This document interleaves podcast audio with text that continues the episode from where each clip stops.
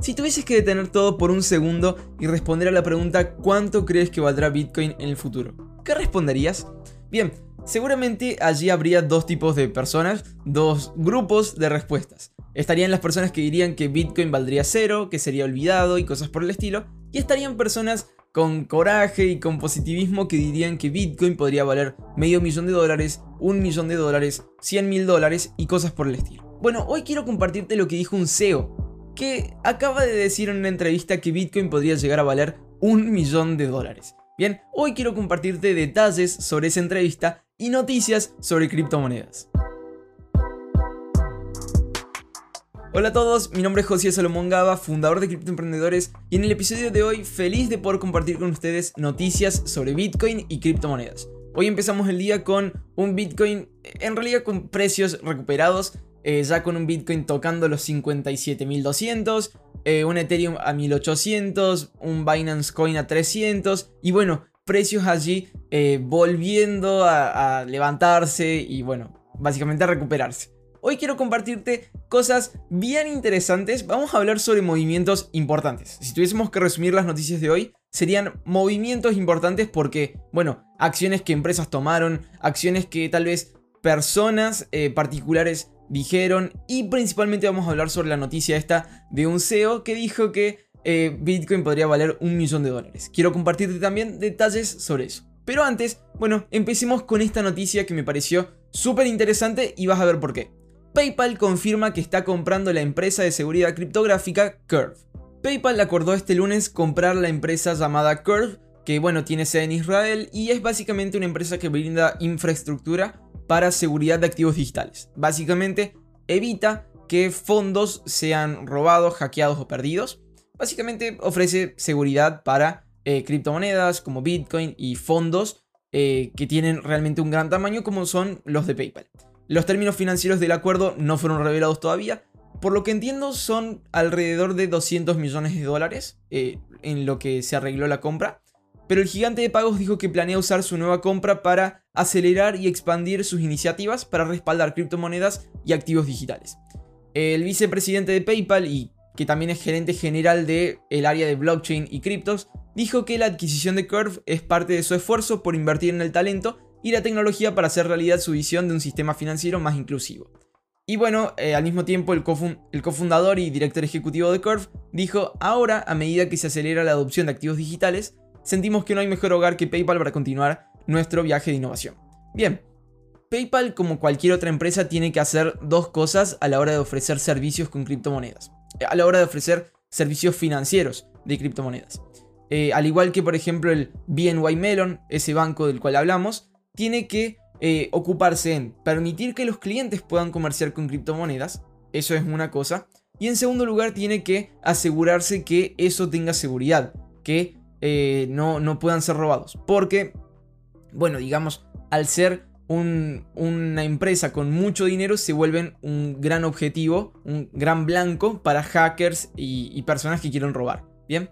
Entonces, en octubre eh, acordó con una empresa llamada Paxos, conocida, eh, que es bueno, es regulada por el estado de Nueva York y que les permitió poder hacer eso, de comprar y vender criptomonedas. Ahora, al adquirir una empresa de custodia eh, de servicios de, activos digitales, básicamente lo que está haciendo es como renovar su compromiso con Bitcoin y con criptomonedas. Esto es realmente em, la, la materialización de un compromiso de brindar un servicio a futuro con criptomonedas. Y realmente es algo muy interesante es como realmente decir, la adopción está surgiendo, porque, porque empresas como PayPal están haciendo este tipo de movimientos y adquisiciones.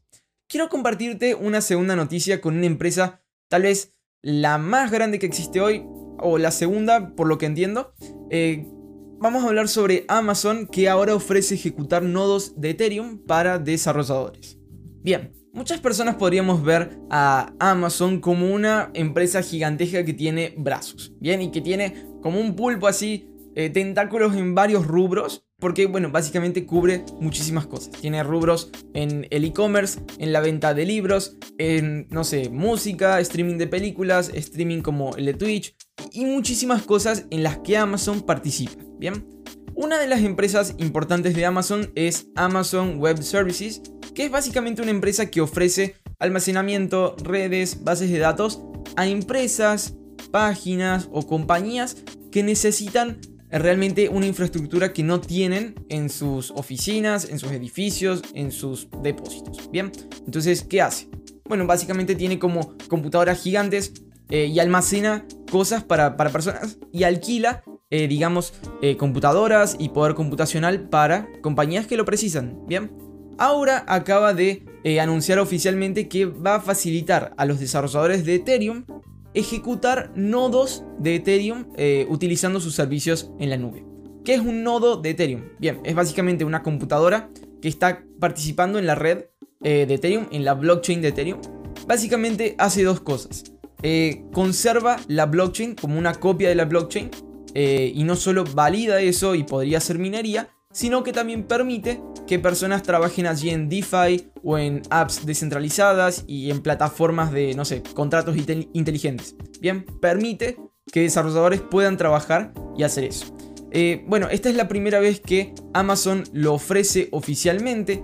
Ya era un servicio que ofrecía indirectamente porque desarrolladores iban a empresas para alquilar poder de cómputo, alquilar nodos, y estas empresas alquilaban en Amazon Web Services.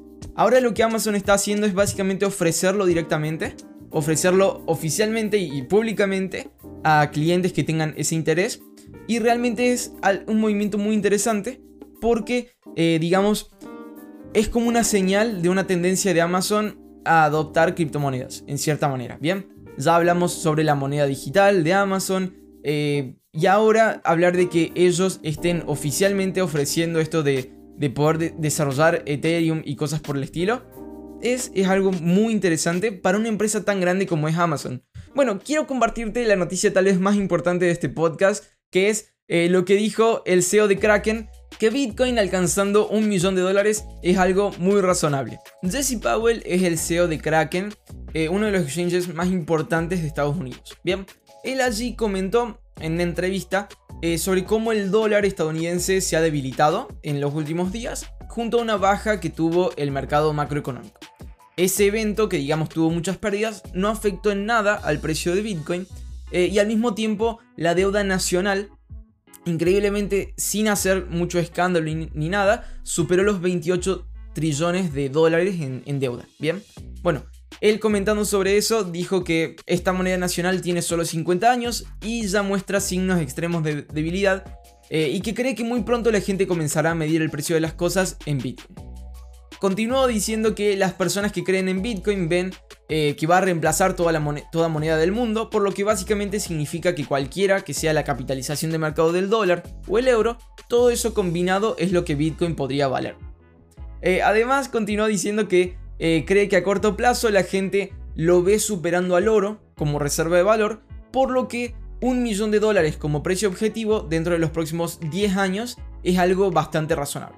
Bueno, eh, escuchar eso, digamos, hablando sobre el oro y basándose en eso para decir qué pensaba sobre el precio, recordé algo que dijeron los hermanos Winklevoss que, que es muy interesante. Durante mucho tiempo Bitcoin se ha comparado popularmente con el oro, ¿verdad?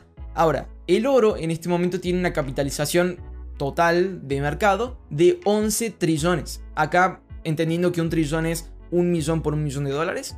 Eh, Bitcoin tiene una décima parte de eso, básicamente. Porque ahora a un precio de 57 mil tiene un trillón de capitalización de mercado. En solo, eh, bueno, 10 años aproximadamente que tiene. 10, 12 años. Eh, esta es una brecha realmente muy interesante. Bitcoin tendría que multiplicarse por 10 para poder alcanzar eso. Eh, y es básicamente lo que creen los hermanos Winklevoss que podría pasar. Ellos dicen que Bitcoin para que, para que supere a la capitalización de mercado del oro, o sea, tener 11 trillones de dólares de capitalización, tendría que tener el precio de una moneda fijo en 500 mil dólares. 523 mil dólares para ser exactos. Porque bueno, es, es un cálculo simple. 523 mil por 21 millones da 11 trillones de dólares. Entonces, eh, lo que ellos dicen es simple. Bitcoin es oro digital. Y si va a, reemplazar al oro, bueno, ese es el precio que tendría que tener para eh, tener la misma, la misma capitalización. Lo que realmente sería una locura 500 mil dólares. Creo que quien escucha eso dice, yo no vendo por nada la fracción de Bitcoin que tengo, ni, ni el 0,000 de Bitcoin que tengo. Entonces, bueno, realmente son cosas muy interesantes. Creo que lo que podemos destacar es que cuando los inversores tienen una idea y entienden el activo, eh, tienen como más tal vez inteligencia emocional y, bueno, tal vez racional a la hora de hacer movimientos con ese activo, ¿verdad? Están las personas que solo compran Bitcoin porque crece y cuando tienen una corrección como la que tuvimos esas, estas últimas semanas, venden todo. Ahora, cuando las personas entienden por qué están entrando en Bitcoin, por qué es un activo que quieren tener, eh, correcciones como estas son simplemente oportunidades para comprar más. Bien, y es lo que han hecho muchísimas personas. Quiero compartirte, ya que estamos hablando de números grandes, eh, hablarte sobre apoyo institucional a Bitcoin. Entonces, eh, quiero compartirte esta noticia que dice que Binance está viendo una adopción más institucional y esto lo dice el CEO. Bien, el CEO de Binance, Peng Zhao, dijo que la base de usuarios de Binance está creciendo rápidamente, eh, particularmente entre los inversores institucionales, dijo en una entrevista a Bloomberg. Enfatizó que la mayor parte de este rápido crecimiento ocurrió durante el año pasado eh, y señaló que estos inversores institucionales generalmente negociaban en tamaños mucho más grandes en Binance. Acá hay un dato muy interesante que cuando yo vi esta noticia dije tengo que compartir esto. Él dijo que, eh, bueno, él señaló las tesorerías corporativas como un tipo de los nuevos usuarios eh, institucionales. Y dijo, estos tipos tienen un patrón de compra muy, muy particular. Estos inversores compran durante largos periodos de tiempo, generalmente semanas o meses. Y dijo, ellos entran, compran y salen. Entran, compran y salen, entran, compran y salen y nunca venden. Simplemente compran y no venden. Bien, eh, dijo que él dijo que nunca había visto este tipo de comportamiento comercial mucho antes en Binance y le dio el crédito al CEO de, MicroStrategy, Michael Saylor, por iniciar la tendencia. Bien, es, es esta persona que ha comprado billones de dólares en Bitcoin y ya hemos hablado muchísimo de él en el podcast. Bueno, quiero compartirte un dato adicional hablando sobre apoyo institucional y un concepto que sería muy interesante entender para próximas noticias que seguro estaremos compartiendo. Según los datos del JP Morgan, este, esta institución muy importante, eh, las inversiones en el fondo Bitcoin de Grayscale, que también es un fondo que hemos mencionado muchas veces, explotaron un récord de 72 veces, ya que pasó de 500 millones de dólares a 36 billones de dólares, eh, bueno, desde el año pasado hasta hoy. Ahora, ¿por qué hablamos de Grayscale?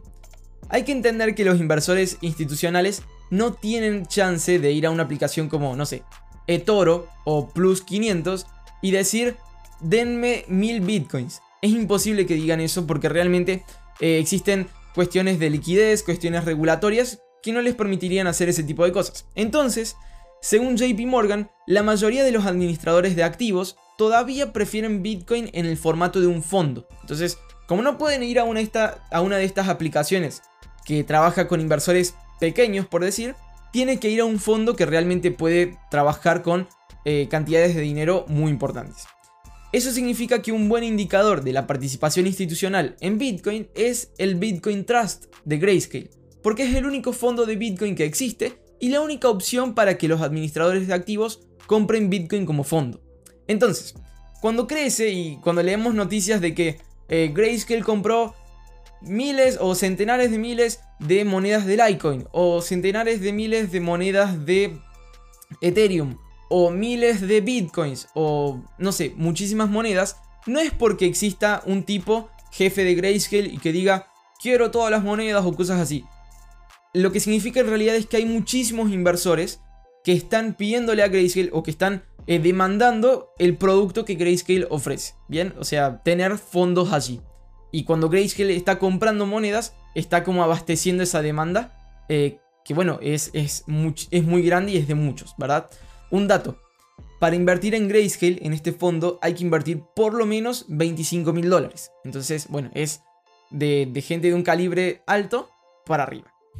Vamos a esta última noticia, ya que hablamos sobre el oro y bueno, gente comparando Bitcoin con el oro, quiero hablarte sobre Mark Cuban que argumenta que Bitcoin es mejor que el oro y le dice a Peter Schiff que el oro está muerto, sigue adelante.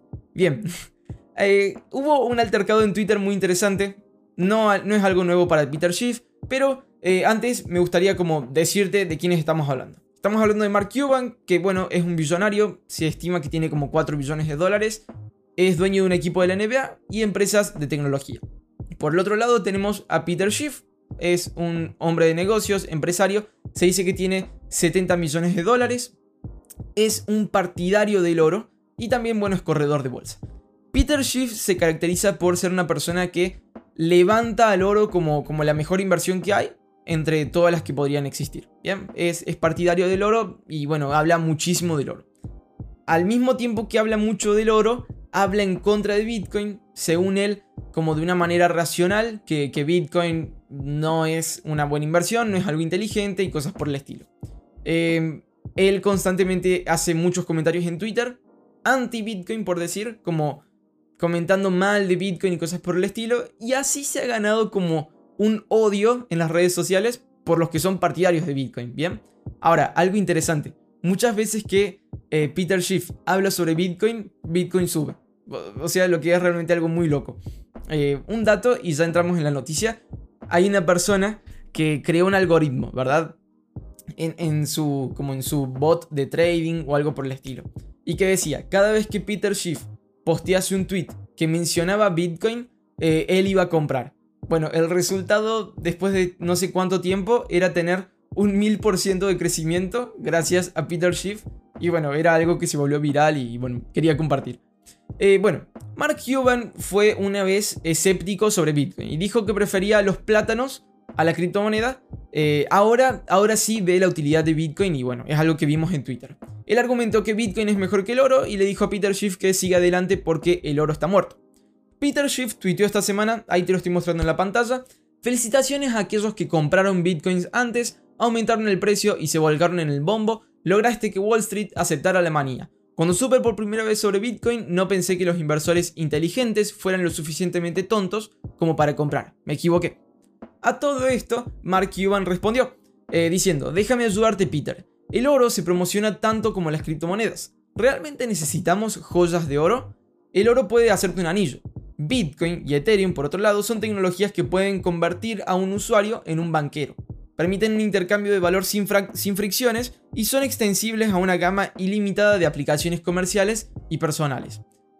Chief respondió rápidamente, Mark, muchos de tus atletas usan joyas de oro, pregúnteles por qué. El oro tiene muchos usos fuera de la joyería que contribuyen a su valor como metal. No está promocionado en absoluto. El oro es dinero. Bitcoin es 100% exagerado, no es nada. La estrella de Shark Tank argumentó además, lo que estamos viendo construido con cripto eh, hoy es solo una prueba de concepto, a medida que la tecnología continúe mejorando, abaratando y acelerando, eh, habrá nuevas aplicaciones y tal vez incluso algo que sustituya a lo que conocemos como criptografía en la actualidad. Eh, procedió a comparar las criptomonedas con el oro. Dijo, el oro nunca cambiará, por eso morirá como un depósito de valor. Además, bueno, dijo, eh, no lo olvides, el oro era un depósito de valor construido sobre tecnología, desde picos y palas hasta operaciones mineras que siguen intentando mejorar. Quien pudiera usar la tecnología del día para encontrar y extraer de la manera más eficiente fue el más recompensado, al igual que las criptomonedas son hoy. Eh, él concluyó diciendo, el oro está muerto, Peter, sigue adelante. Bien, obviamente Peter Schiff comentó eso y no, no se quedó con esa respuesta y lo que sea no es, no es algo eh, anormal, ¿bien? Pero bueno, me pareció muy interesante poder compartir esto. La verdad, esta semana estos movimientos realmente fueron muy interesantes. Tanto lo que hizo PayPal como lo que hizo Amazon, como lo que dijo el CEO de Kraken. Eh, esta noticia de Binance me pareció una locura. Y que Mark Cuban ahora esté asumiendo estas posiciones, bueno, realmente me parece muy interesante porque él tiene empresas de tecnología y, y realmente no solo ve Bitcoin como un activo para invertir, sino como un activo eh, tecnológico junto a Ethereum y, las criptomonedas. Y las criptomonedas en total. Eh, cierto que Mark Cuban habla más sobre DeFi y Ethereum en cuestiones de tecnología, pero bueno, también es un tema muy interesante.